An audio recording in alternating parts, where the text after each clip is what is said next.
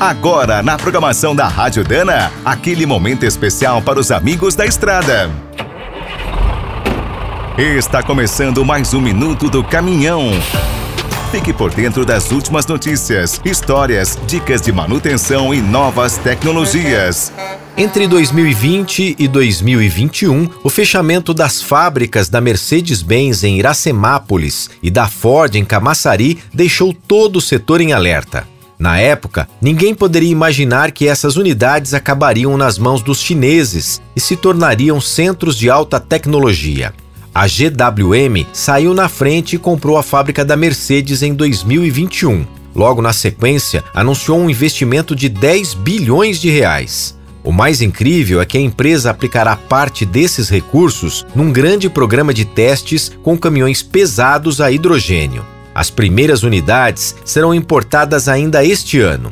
Na China, a GWM é uma referência, com centenas de veículos rodando pelo país.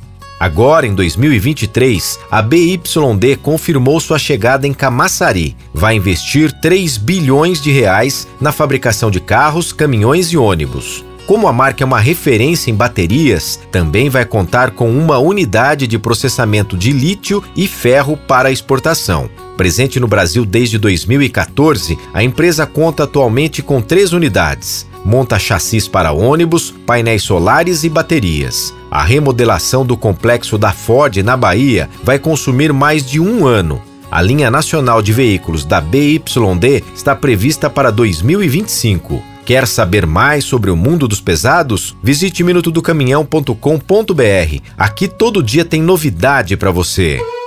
O Minuto do Caminhão é um oferecimento de Spicer, Álvaros e Victor Heinz. Na hora da manutenção, fique com a qualidade e segurança dessa trinca de ases em componentes para transmissão, suspensão, direção e motor. E quem é do trecho já sabe, para rodar bem informado, a Rádio Dana é sempre a melhor sintonia.